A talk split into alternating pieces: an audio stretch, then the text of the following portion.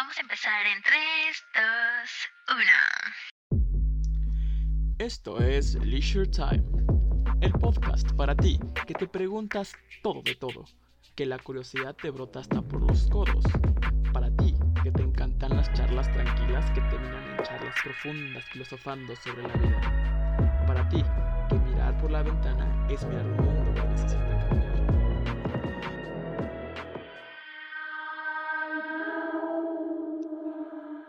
Hola, querida audiencia. Muchas gracias, queridos terrícolas, terrícolas, por acompañarnos otro día más. Es muy emocionante porque esta ocasión tenemos de nuevo a un invitado, a Holkan Vázquez. Adelante, Holkan. Primero que nada, más bien, antes que nada, muchísimas gracias por estar aquí esta noche, porque grabamos en la noche. Es un secreto, pero ahora ya lo saben. Gracias. Ah, bueno, antes que nada, nos gustaría que te presentaras con estos terrícolas y que nos contaras un poquito más de ti. ¿Quién es Holkan? Más allá del el tema que vamos a cubrir el día de hoy, ¿quién es Holkan? ¿Qué le gusta? ¿Por qué escogió traer Boeing el día de hoy? Hola, hola chicos, audiencia que nos está escuchando, este, pues mucho gusto. Primero que nada, me siento orgulloso de participar aquí en Leisure Time Podcast y Leisure Escuchas o Radio Escuchas, no sé cómo se digan, bienvenidos a este su hogar y me siento así como ustedes. Bueno, primero que nada, Holkan, no sé si habían escuchado este nombre previamente, no sé, como una marca, como un parque de diversiones en la Riviera Maya. Pues bueno, Holkan, les comento, es mi nombre y mi único nombre. Tiene origen maya, significa guerrero valiente. Entonces se pronuncia como con J y se escribe H O L K. Justo estoy ahorita en toda disposición de contestar todas sus preguntas. ¿Y cómo definiría Holkan en una frase? Diría que es un joven apasionado por lo que hace. Desde deporte, tocar instrumentos, estudiar, analizar cosas, resolver problemas, trabajar y estar con mi familia, así como con mis amigos. Entonces yo definiría como Holkan esa parte interna, intrínseca que tengo así, con esa frase. Qué bello. Muchas gracias, Holgan. Apasionado. Eh, coincidimos en eso. Nos, creo que nos identificamos tanto Celi, Ramco y yo con ser personas apasionadas y aquí en Leisure nos encanta coincidir con personas tan apasionadas como tú. Y bueno, ya entrando un poquito más en materia, cuéntanos sobre tu formación académica y cómo fue que te fuiste acercando al desarrollo sostenible. Perfecto, y primero que nada quiero decir que el desarrollo sostenible hoy 12 de diciembre tiene una fecha especial, no pudieron escoger alguna otra fecha mejor, porque es el quinto aniversario del Acuerdo de París mundialmente, entonces estamos en toda disposición y el escenario que está con nosotros. Sí, este, yo tengo un pasado oscuro, por así decirlo, entonces yo era fanático, fanático, ya verán por qué, de las energías fósiles como les cuento, este, mi papá, mi familia era, mi papá en específico, era geólogo de una plataforma Pemex. Entonces, al decir Pemex ya nos imaginamos, no, el diablo de las energías, ¿no? Y yo me considero que tenía esa, ese fanatismo por trabajar en Pemex, por ser, tener algo que ver con los hidrocarburos. Entonces, desde ahí empezó eh, mi relación hacia la energía, hacia la sustentabilidad, en ese entonces no. Eh, de ahí empecé a estudiar, fui egresado del Tecnológico de Monterrey como líder del mañana, es una beca que dan al 100% a, ciertas personas.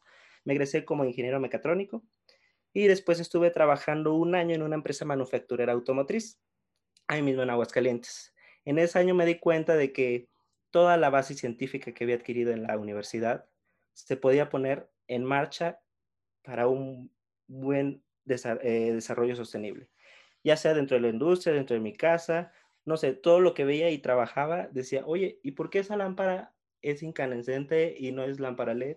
¿O por qué lo ponen de esa manera? ¿Por qué apagan? Me entraba mucha curiosidad en cuanto a la energía en este trabajo. Entonces ahí fue mi desplazamiento y el fanatismo de los hidrocarburos a la energía renovable.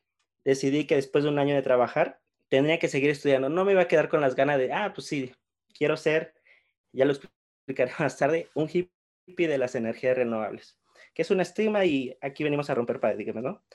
Yo decía, no sé, a mí la mejor manera de hacerlo fue seguir estudiando. ¿Y cómo? Eh, igual me acerqué al Tecnológico de Monterrey, ahí estudié mi maestría, la cual sigo estudiando, una maestría en Ciencias de la Ingeniería, con mi tesis en energías renovables. Y aparte de eso dice, no, es que no me puedo quedar solo estudiando, tengo que hacer algo, tengo que emprender, tengo que hacer un negocio.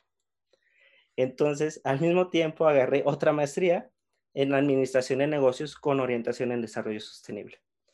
¿Por qué estos dos rubros tan diferentes? Uno en ciencias y otro en ventas. Pues bueno, a mí como todo ingeniero que nos, nos, reciben el, el espejo y la percepción de ser tan matemáticos, tan cuadrados, que tienen una buena idea pero no saben venderla. Entonces dije, no, tengo que estudiar para saber cómo vender esta idea. Si quiero generar una empresa de desarrollo sostenible en esta materia, tengo que saberla venderla a mis maestros. Entonces desde ahí generé este, este fanatismo por las maestrías.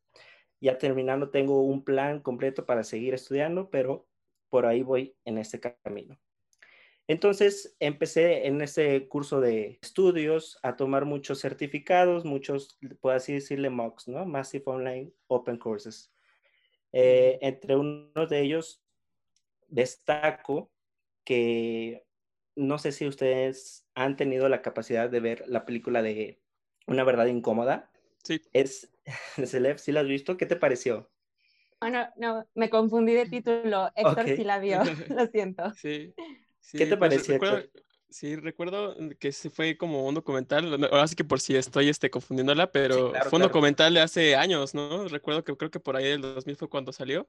Sí. O por ahí de esas fechas. Y yo me acuerdo que pues era mucho más joven, estaba creo que en la prepa, si no me recuerdo cuando la vi.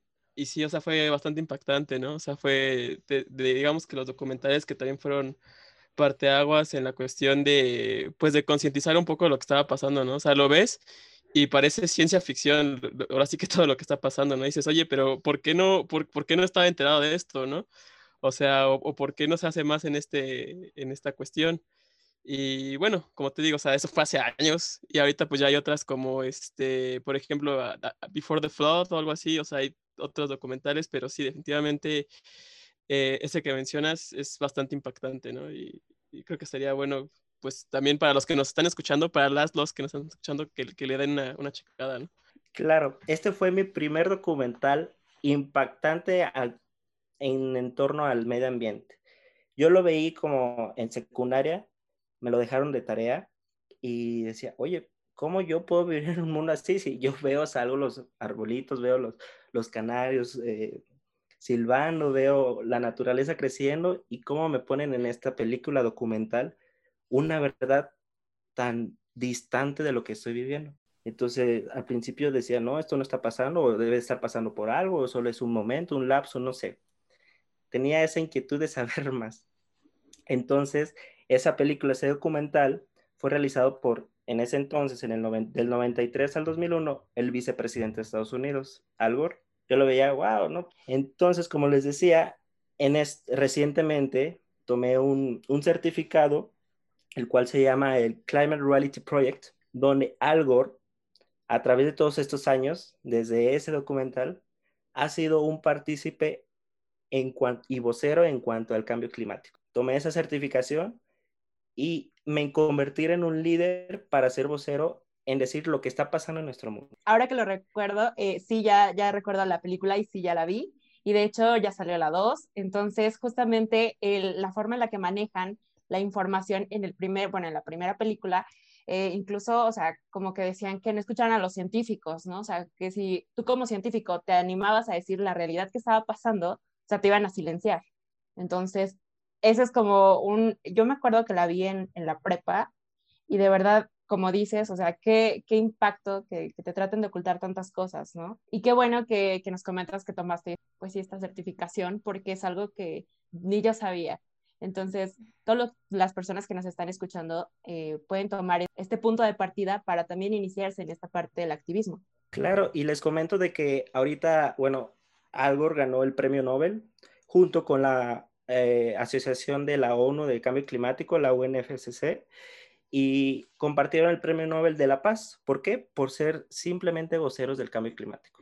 Entonces aquí yo estoy en Leisure Time para ustedes y los radioescuchas que se animen a ser parte del cambio, Y como dice Greta Thunberg, nadie es tan pequeño para hacer el cambio tan grande que podemos hacerlo. Entonces, adéntrense y el primer paso que deben hacer es, uno, cuestionarse qué es lo que está impactando cada cosa que están haciendo. Ahorita, radio escucha de podcast, ¿qué estás haciendo? ¿Dónde lo estás escuchando? ¿De un teléfono? ¿Ese teléfono dónde se cargó? ¿De dónde proviene la energía? ¿O de una bocina? Ah, esa bocina, ¿qué material tiene? ¿Es de metal? ¿Es de plástico? ¿Dónde va a acabar? ¿Cuánto vida útil va a tener? ¿Qué podemos hacer nosotros como usuarios? ¿Qué podemos hacer nosotros como clientes Sí. potenciales? Ya tenemos una empresa. ¿Qué podemos hacerlo para venderle a nuestros clientes algún producto ecológicamente bien diseñado? Entonces, todas esas Sí. cuestiones las estoy aprendiendo a desarrollar de forma científica. Claro, hay muchos otros mm, métodos, muchos lentes, muchas perspectivas. Me interesa mucho la, la holística, lo que le decía previamente, de que yo consideraba a estos defensores de la naturaleza como hippies. Mm, Tuvimos esa etapa en algún momento, bueno, yo la tuve, y decía, no, pero ¿por qué te preocupa la naturaleza si es algo que eh, crece, madura, se reproduce y muere? Y no, no lo veía con razón. Y, y esta es una buena, una manera de defensiva, un mecanismo de defensa tan holístico que es, ok, me voy a amarrar al árbol con cadenas y no lo van a taladrar. Son acciones que de un punto de vista son efectivas, algunas no, otras terminan en, en asesinatos, homicidios eh, ecológicos, les dicen así, que terminan por, por llevar tragedias, pero que levantaron la voz al final de cuentas. Sí. Entonces debemos de tener que todo esto nos involucra tanto a tierra de escucha como a nosotros, que tenemos la oportunidad de hacer algo y no Ujú. quedarnos entrecruzados. Entonces, por ahí va mi carrera, mi- mis estudios y mm, claro, a, través de todo esto, soy un, un vocero y un partícipe en la academia, así como otros socios, incluyendo aquí CELEF, ah, del desarrollo sostenible. Uh, Sí. pues No, fíjate. ay. tú, tú, tú, Vas, tú, vas, tú, vas. la emoción. No, o sea, yo nada más quería como mencionarte que, pues, o sea, que tocaste temas muy importantes, la verdad, que, que tocaron va- varias fibras en mí, ¿no? Porque, o sea, por ejemplo, yo no, yo no me he visto envuelto tan activamente en este tema del desarrollo sostenible. O sea, eh, digamos que las cuestiones que pues yo veo son más como tú lo mencionaste, ¿no? O sea, la parte holística, que creo que a veces menospreciamos mucho lo que podemos, eh, lo, lo que, el peso que tiene el usuario o la gente en las decisiones que tomamos, ¿no? O sea, esa parte que dices, ¿dónde estoy escuchando? ¿Qué estoy consumiendo? ¿Qué estoy viendo? ¿no? Porque a veces dices, o sea, tú como individuo no puedes hacer mucho, ¿no? Pero nos perdemos a veces como que mucho de, de vista que pues las decisiones que tomamos ten- tienen un impacto, ¿no? Un impacto pues importante, final de cuentas, ¿no? Entonces, eh, pues yo creo que es un, un tema bastante eh, importante y pues lo que plantea diferentes interrogantes. Por ejemplo, una, que pues este, yo más o menos tengo como que la, como que el conocimiento de, de, de, de diferir un poquito estos términos, ¿no? Pero me gustaría que, que nos compartieras como tu experiencia. O sea, ahorita de reserva a lo mejor la voy a dejar un poquito al aire la pregunta porque ahorita Dani va a decir algo, pero nada más como para poner en el aire, ¿no? O sea, que a lo mejor nos platicaras cómo tú, cómo tú defines eh, lo que es desarrollo sostenible y a lo mejor agregando un poquito una pregunta adicional, ¿cuál es la diferencia entre sostenibilidad, ser sostenible y sustentable? ¿no? Y sustentabilidad. Creo que es algo importante que a veces, bueno, o sea, yo creo que por el inglés, digamos que es la diferencia del- del- de, los idiomas, ¿no? A veces como que lo ponen en un solo término, pero aquí en, este, en español creo que pues son diferencias a lo mejor un poquito, no sé, bastante puntuales o, bueno, o sea, diferencias al final de cuentas, ¿no? Pero creo que son, importantes, ¿no? Entonces es como que la, la pregunta que me gustaría plantear, pero pues también por ahí Dani iba a decir algo. Nada, que quería súper remarcar lo que ahorita Julka nos está compartiendo y que yo creo que cada episodio vamos a decirlo, que jamás, jamás, jamás hagamos menos el poder que un solo ser humano tiene, ¿no? Por más chiquito que creamos que sea como este día decidí no comer carne o este día decidí, no sé, o sea, desde la acción más sencilla realmente suma, ¿no? Pensemos en que todas las personas, o no todas, pero esperemos que una gran mayoría está, está decidiendo llevar acciones, aunque sean chiquitas, pero que sumándose, pues realmente pueden aportar, ¿no? Y súper rápido, también por ejemplo, como Ramco lo mencionaba, sobre la idea de como consumidor, a veces uno cree que no comprando tal cosa no estás luchando en contra de, del mercado, pero en realidad la verdad es que el mercado siempre va a producir lo que el cliente va a consumir. Entonces, a medida que nosotros o nosotras o nosotres dejemos de consumir ciertas cosas, el mercado se va a ir adaptando y que ya ha sucedido con varias marcas que han sacado propuestas más ecológicas y no necesariamente porque lamentablemente no necesariamente porque les importe mucho el ambiente, sino porque ha habido personas que han exigido que haya estas otras opciones, ¿no?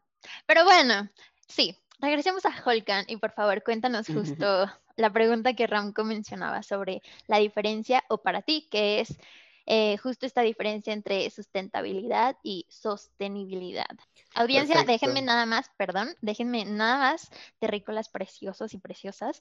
Les comparto que a mí, de hecho, justo Celef y Ramco me contaron la diferencia y cuando me dijeron fue como, oh, wow. Y eso justamente fue porque eran intereses que estábamos platicando sobre leisure, sobre qué temas nos, gustaría tocar y ahí me platicaron sobre los objetivos y shalala, pero bueno, lo iremos cubriendo y espero que de verdad se emocionen tanto como yo me emocioné eh, cuando me compartieron toda esta información. Ahora sí, adelante, Juelcan, gracias. Perfecto, Dani y Héctor. Eh, primero que nada, ahorita, en la actualidad, eh, sostenible como sustentable se pueden usar indistintamente. Sí tuvieron una separación, pero el significado de los dos se puede resumir a uno, que es satisfacer nuestras necesidades actuales sin comprometer los recursos de las generaciones futuras. Es decir, de nuestros hijos. Punto. Ahí se acabó. No hay rascar más, no hay nada más. Ah, eso es lo que es desarrollo sostenible slash sustentable. Ahora, ¿por qué? ¿Qué usamos? ¿Sostenible, sustentable? ¿Qué se usaba anteriormente? Esto lo puedo relacionar con una anécdota que me contó un amigo en, una materia. Me decía que su profesor agarraba el borrador y decía, el borrador es, nuestro, es nuestra actualidad, el mundo que vivimos. Ahora, si lo tomamos por arriba, es un desarrollo sustentable, sostenible, perdón. Si lo tomamos por abajo, es un desarrollo sustentable. Es decir, el sustento va a dar fundamentos, es decir, se va a apoyar por abajo para que nuestro futuro, nuestra actualidad tenga un futuro próspero. Si lo agarramos por arriba es que lo vamos a sostener, lo vamos, es un desarrollo sostenible. Vamos a jalar nuestra actualidad para que tenga un futuro. Entonces muchos dicen, ¿lo vamos a jalar o lo vamos a, a fundamentar? Entonces son dos perspectivas completamente diferentes, se fusionaron en una y es así. Sostenible, sustentable se utiliza, pero tuvieron principios completamente distintos, perspectivas completamente opuestas. Al final de cuentas, el objetivo es en uno, es prosperar y dejar nuestros recursos hacia las generaciones futuras. Entonces, esta es eh, mucha gente, hasta en Wikipedia, ¿no? Salen o monografías.com, casi, casi fuentes que no debemos usar. Eh, se van por un partido, por otro partido, pero no, no, no. Ahorita organizaciones eh, mundiales toman ya como sostenible el mayor preferente, sustentable es el segundo, pero se utilizan indistintamente. Ahora, este, eh, este desarrollo sustentable, primero nos tenemos que hacer una, tres preguntas. ¿Cómo estamos actualmente? Es decir, ¿cómo está el estado del borrador? Segundo, ¿debemos hacer algo? Y tercero, ¿podemos hacer eso que debemos hacer? Entonces, con esas tres preguntas se centra todo el concepto de desarrollo sustentable. Analizar cómo estamos, definir si vamos a hacer algo. A lo mejor lo que está pasando, hay muchas teorías de que debe de estar pasando, de que no nos preocupemos, es normal el calentamiento global, se debe de dar. O hay otras teorías que no, al contrario, está completamente relacionado con la población humana. Y si debemos hacer algo, ¿se podrá hacer? Al final de cuentas? Entonces son esas tres preguntas que, me, quisiera ahorita compartir con ustedes. Bomba, yo quiero comentar algo polémico al respecto. Más bien, sobre estas dos preguntas que planteaste, ¿cuál es tu, cuál sería tu respuesta? ¿Tiene que suceder o todo lo contrario es algo del ser humano? Ok, este, primero tenemos que ver qué está pasando para contestar eso. Entonces, ahorita actualmente, ¿qué vemos? Se registró, ustedes, ¿cuál creen que ha sido la temperatura máxima dentro del planeta Tierra a nivel corteza terrestre? ¿Una idea? Mm, Un número así random. Pues, se- se- se- según sé, arriba de los 60, ¿no? Porque de hecho hasta los problemas que hubo en, en Australia, apenas que hasta neumáticos se derretían y eso en, en el desierto, ¿no? Pero la verdad, o sea, la respuesta en concreto no sé, pero supongo, supongo que debe ser más de 60 grados. Eh, ahorita eh, lo de Australia fue un evento único porque hubo fuego, entonces eso no es una temperatura natural del, clima. En cambio, una temperatura mayor registrado a través del clima fue de 50, casi 57 grados centígrados en Estados Unidos. Fue allá en 1900, en el siglo XX, eh, se registró, entonces eso se ha estado presentando últimamente en regiones del Sahara, de África, y es lo que tenemos que tener en cuenta. Entonces, es una temperatura anormal. Segundo, estamos viendo sequías más seguidas en lugares donde pasaban inundaciones. Estamos viendo inundaciones en lugares donde pasaban sequías.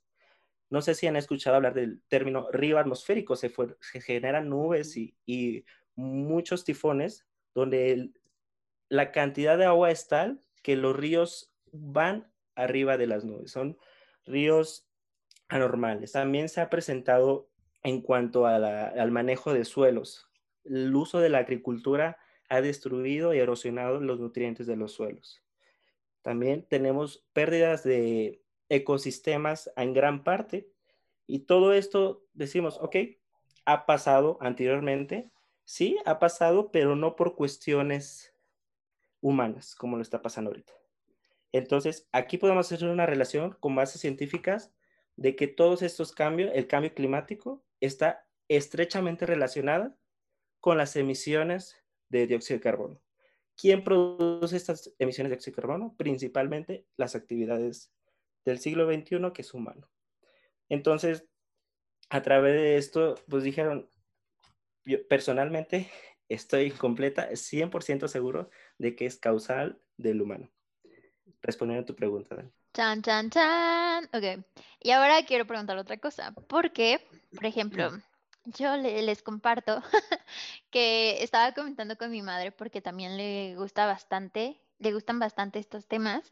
Y yo le estaba diciendo como a lo mejor y el planeta en realidad se va a deshacer de los seres humanos y los seres humanos somos los que vamos a morir. Lamentablemente muchas especies también, pero quizás incluso hasta puede ser mejor o sea, yo sé que suena horrible y que a lo mejor lo digo como muy alejada de, de considerarme humano y a, mis seres, y a mis seres queridos también, pero es que sinceramente, gente, a veces sí creo que los seres humanos somos parásitos de este planeta y en lo personal me da muchísimo coraje creernos dueños de este lugar. Entonces, no sé, o sea, ¿en qué cabeza cabe que, que tu vida vale más que, yo qué sé, un animal, ¿no? O sea, lo que sea. Y, y espero con todo respeto hacia las personas que creen en la Biblia y todas estas eh, ciertas religiones, yo desde ahorita lo pongo y es mi postura, no tiene que ver con la postura de Leisure en específico, pero esa es mi postura de Blanca Daniela Ramírez Roldán,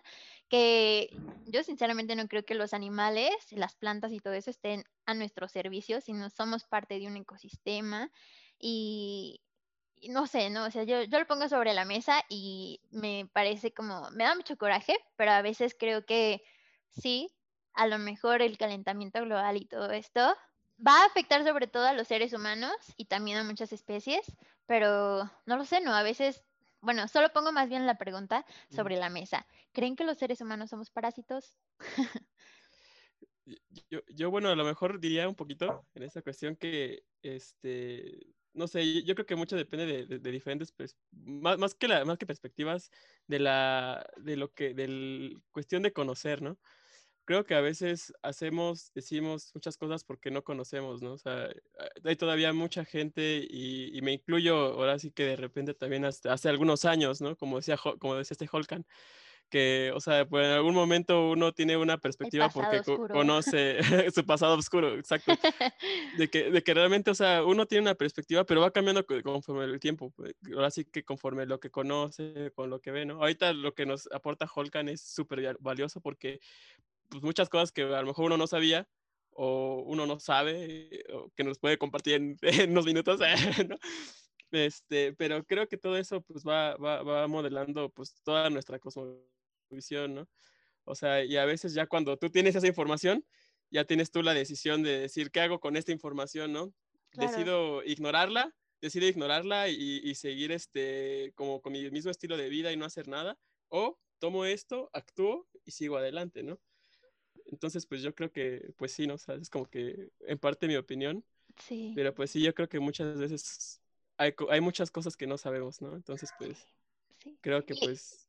y- Y con esto súper rápido, porque creo que soné demasiado negativa de, sí, humanos, muéranse. No es la, no era mi intención, solo justo me gustaría reflexionar sobre eso, que para empezar los seres humanos no somos solo buenos o malos, más bien, no, solo- no solamente podemos ser buenos, sino también, exacto, pues tenemos nuestro lado oscuro, nuestro lado luz y todo eso, y efectivamente creo que hay muchas acciones que creemos que son necesarias, pero que realmente puede que no sean tan necesarias y terminan dañando nos como seres humanos y también pues a otros seres vivos. ¿no? Pero Sí. bueno, solamente quería decir eso, que soné muy demasiado así. Pero bueno, Vasily. Sí, eh, que bueno, me viene a la mente la pregunta de por qué hay gente que no cree en el cambio climático. Y les comento que, bueno, más allá de cambio climático, estamos hablando de una crisis climática en este punto de la vida, ¿no? Estamos en el 2020, a 10 años de la Agenda 2030. Entonces, estamos viendo que las acciones y todo eh, no están ayudando. Eh, en una clase, justo, justo en la facultad, hubo un debate en una asignatura como ambientalista, en donde era hacer un debate respecto a los que estaban a favor de que era cambio climático y los que estaban en contra. Y yo decía, o sea, y hasta los que estaban en el equipo de en contra del cambio climático, de que no existía, decían, pero es que cómo vamos a defender esa postura, ¿no? Entonces, eh, bueno, a mí me tocó decir que sí, obviamente sí era cambio climático, que estaba, o sea, yo feliz de la vida porque tenía muchos argumentos, pero la otra parte que estaba inconforme tenía que defender, ¿no? Y que decía, no, es que es, este, es algo natural, en algún punto de la historia pasó lo mismo, la temperatura se elevó, eh, pasó lo mismo, desaparecieron ciertos, ciertos este, ecosistemas, ciertas especies y todo esto, ¿no? Entonces, al punto, o sea, fue un debate un poco cómico, la verdad, porque, o sea, la idea no era, no me pareció muy adecuado decir un debate, sino más bien exponer las ideas y soluciones, ¿no? Pero bueno, el punto al que todos llegamos fue que sí, o sea, en algún punto de la historia eh, de toda, de la existencia, por así decirlo, eh, pasó, no sé, una glaciación, eh, un calentamiento y todo, pero la cuestión aquí es el tiempo y es lo que hemos visto, ¿no? Que el ser humano ha hecho, eh, ha incrementado su actividad y que ha dañado tanto al planeta. Entonces, eso como que, eso fue en, en una clase, pero hasta este punto no me puedo creer que haya, haya personas que digan que es un invento, que, o sea, toda la parte capitalista, ¿no? Pero aún así eh, están viendo los efectos Trump. y parece que es mentira. Exacto. No quería decir nombres, pero obviamente, ¿no? Y, y desde, o sea, cuando Holka mencionó lo de la, la, película, pues sí, ¿no? O sea, tantas personas que fueron calladas en puntos clave de la historia para no decir que teníamos que tomar acción y todos los años que ya hemos perdido para poder realmente hacer un cambio. O sea, ¿qué está pasando? ¿Qué va a pasar ahora? La verdad es que sí, yo creo que en 10 años, siendo muy realista, muy honesta y cero pesimista, no vamos a lograr un cambio. La temperatura no se va, o sea, teníamos la meta de 1.5 y no creo que la vayamos a cumplir. Y eso es algo muy, muy, muy triste. Pero bueno, haciendo un cambio y mencionando más acerca del desarrollo sostenible, es importante mencionar que el desarrollo sostenible, como bien lo, lo, lo definió Holkan, eh, pues está basado en tres pilares muy importantes, que es la parte económica, la parte social y la parte ambiental.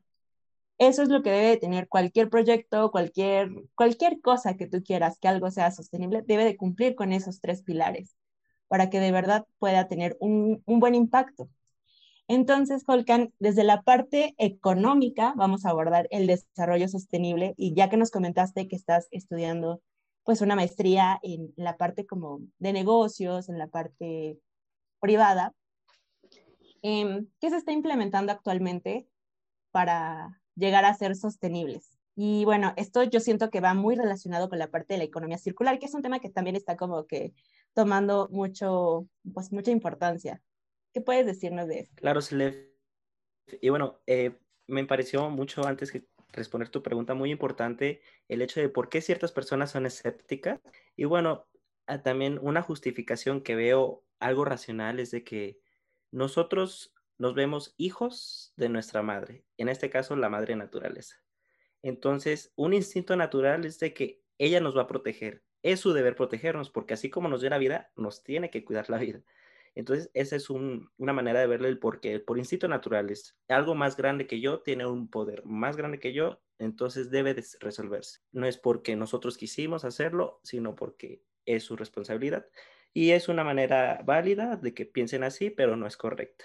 Pasando también a otro punto de que muchos, ah, por un lado están los escépticos, por otro lado están los, los prevenidos o por así decirlo miedosos. He escuchado muchas personas que dicen, ya no quiero traer hijos al mundo porque este mundo no quiero en el que vivan. Y yo, al contrario, a lo mejor ese hijo va a dar una solución al problema que tenemos ahorita. Es, por un hijo no vamos a perder una idea brillante. Es decir, ustedes no se preocupen del mundo que les van a dar a sus hijos, sino es, es algo que deberíamos darle oportunidad para tener un mayor nivel de, conciencia en cuanto a la resolución de este problema. Y pasando a, la economía, a la industria privada, para la industria privada es muy caro hacer su negocio, su modelo de negocio sostenible. Pensemos en un producto cualquiera, un envase, un refresco. Por hacerlo lo más básico sostenible, es decir, reciclar. Entonces, ¿qué tiene que meterle? Dinero para ir a buscar las botellas vacías, dinero para ese personal, buscar las botellas vacías una vez que se consumió el refresco. Después, logística para traerlo hacia acá, hacia el centro de eh, refurbish, o sea, de reciclado para este plástico PET. Después, eh, mercadotecnia para saber vender todo eso. Y, en fin, es un conjunto de acciones o tácticas empresariales que todo eso se transforma en más dinero que gastar. Entonces, las empresas, primero que nada, ¿qué quieren hacer? Ahorrar, aumentarse el revenue, ¿no? Entonces, es muy difícil para una empresa en cuestiones económicas hacerla sostenible. ¿Qué hace el mundo? La OCDE dijo, ok, mmm, empresa privada, industria privada, no te pures. Nosotros tenemos cinco modelos de negocios con los cuales tú te puedes basar. ¿Cuáles son estos cinco modelos de negocios? El primero, que es abasto circular. Es decir, con el mismo ejemplo, el refresco de plástico, de botella de plástico. En lugar de comprar, de hacer plástico nuevo para las botellas nuevas, ok, cómprale a otra empresa el plástico ya reciclado. Ese es el primer modelo de negocio. No tienes que andar reciclando, trayendo las botellas, no. Tú cómprale ya a una empresa que se dedica exclusivamente a eso, que ellos tengan toda la cadena de valor de reciclado. Tú solo te preocupas por comprar este valor ya hecho por ellos. Ese es el primer eh, modelo de negocios. El segundo es eh, recuperación de recursos. Ese sí aplica para plásticos, metales y papel. Es decir, una vez ya usado este producto, genera toda la logística para traerlo a tu empresa y volverlo a usar. Ese es el modelo de negocio, uno de los más caros y menos costeables para la empresa, pero con muy buen impacto y gran validez hacia el consumidor. Eh, estos dos modelos de negocios que implementó la OCDE, bueno, le sugirió a las empresas privadas a nivel mundial, fueron bastante retribuidores. El tercero, que es extensión de vida útil del producto. Un rastrillo, por ejemplo. ¿Cuánto es su vida útil? Para un hombre, a lo mucho dos, tres días y ya se acaba. Eh, para una mujer, a lo mejor más. Entonces, ¿qué hacen? Se le propone, se le sugiere, oye, marca de rastrillo, ¿por qué no haces un producto que dure meses, hasta un año? La empresa que responde, oye, me va a costar, a lo mejor ya no lo hago de plástico, lo hago de aluminio, lo hago de acero, las navajas son más filosas, necesitan otra tecnología, no tengo esa tecnología, necesito traer personal del extranjero para que me desarrolle esa tecnología. Entonces, este es un negocio que pueden implementar si es costeable para la empresa. Cuarto, compartir. Tenemos aplicaciones Uber, eh, Uberpool, y sin fin, eh, Netflix, que podemos compartir productos que no se hacen de un solo uso para un solo cliente. Creo que este cuarto modelo de negocio es el que más se está utilizando con productos de alto capital. Y el último modelo de negocio que nos dice la OCDE, oye, tú puedes implementarlo, es un sistema de servicios de uso de producto, es decir, te rento tal cosa, lo usas y me lo regresas. Por así decirlo, renta de coches. En Estados Unidos se utiliza renta de rastrillos, es decir, te vendo tu mango de rastrillo que te va a durar al menos 10 años, pum, te damos tus navajas para que en esos 10 años lo puedas usar y después de los 10 años me lo regresas. Si se te rompe, se te pierde o algo, yo voy a tu casa, te doy uno nuevo y me lo regresas, pero no pagas nada, solo pagas el servicio por los años que lo vas a usar. Eso pasa con muchos productos, unos audífonos. Eso paga hasta con los videojuegos ahorita. Tú puedes entrar eh, a una página de internet, no tienes que comprar la computadora cara para jugar videojuegos, solamente una página y a través de esa página rentas una computadora especializada para jugar videojuegos en un servidor externo. Entonces, eso ya te ahorra en cuanto al, desecho del consumidor.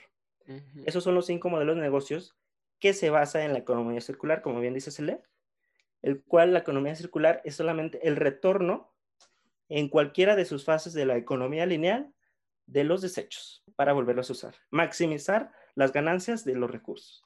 ¿Cómo lo ve la industria privada? Lo ve de una manera muy poco costeable, necesita especialización, es por eso que los trabajos de ahora es sí o sí tienes que ver el, a favor del medio ambiente, porque ahora es, como dices, nuestra meta de 1.5 grados centígrados en comparación de los periodos preindustriales son, es muy fuerte. Necesitamos medidas urgentes. Yo creo personalmente, si es posible, solamente si se ponen las pilas los países con más mm, PIB a nivel mundial. Es, es todo un reto, y estamos aquí para hacerlo saber y para hacernoslo cuestionar.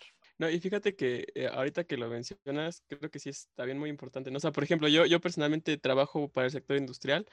O sea, yo, yo igual soy mecatrónico, al igual que tú. Este, o sea, en la parte en la que yo estoy trabajando es más en la parte de automatización, ¿no?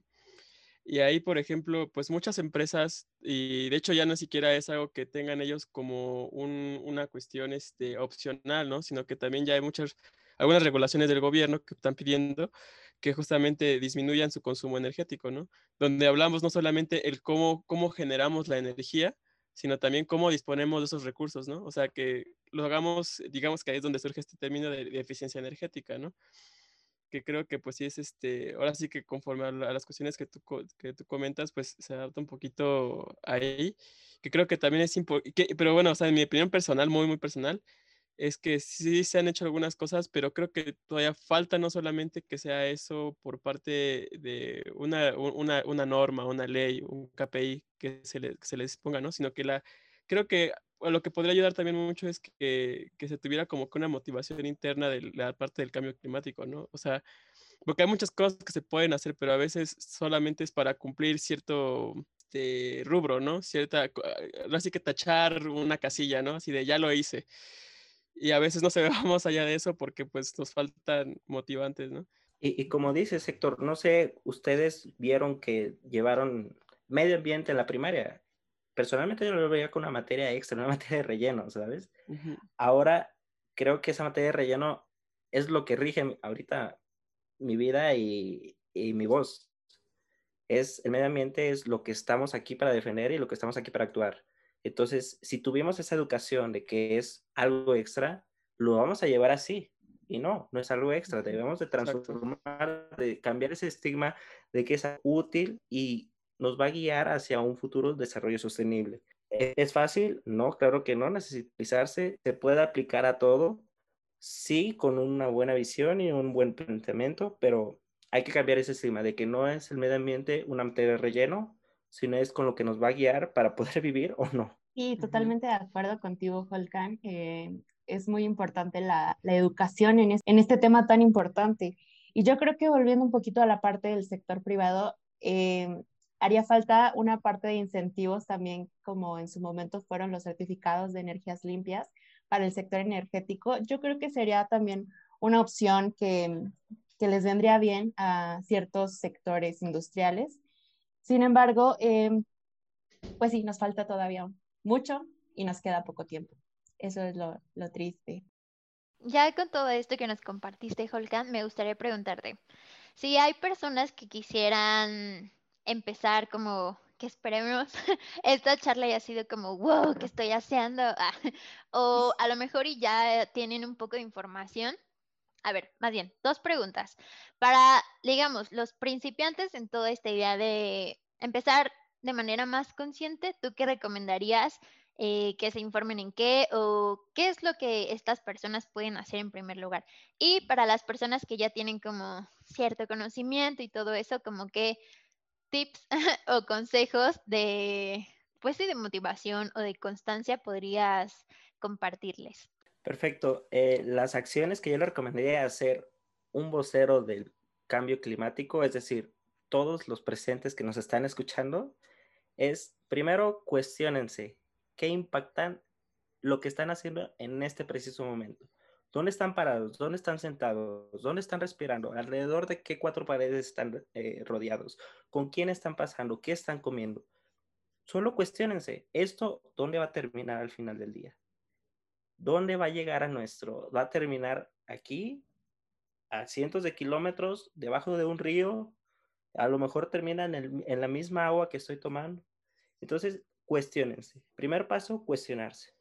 Segundo paso, hay, hay acciones pequeñas, es decir, no usar popote, tener mi, mi popote de aluminio o usar eh, cubiertos de bambú, usar mi tope siempre que pido comida para llevar. Todo eso adelante, síganlo haciendo.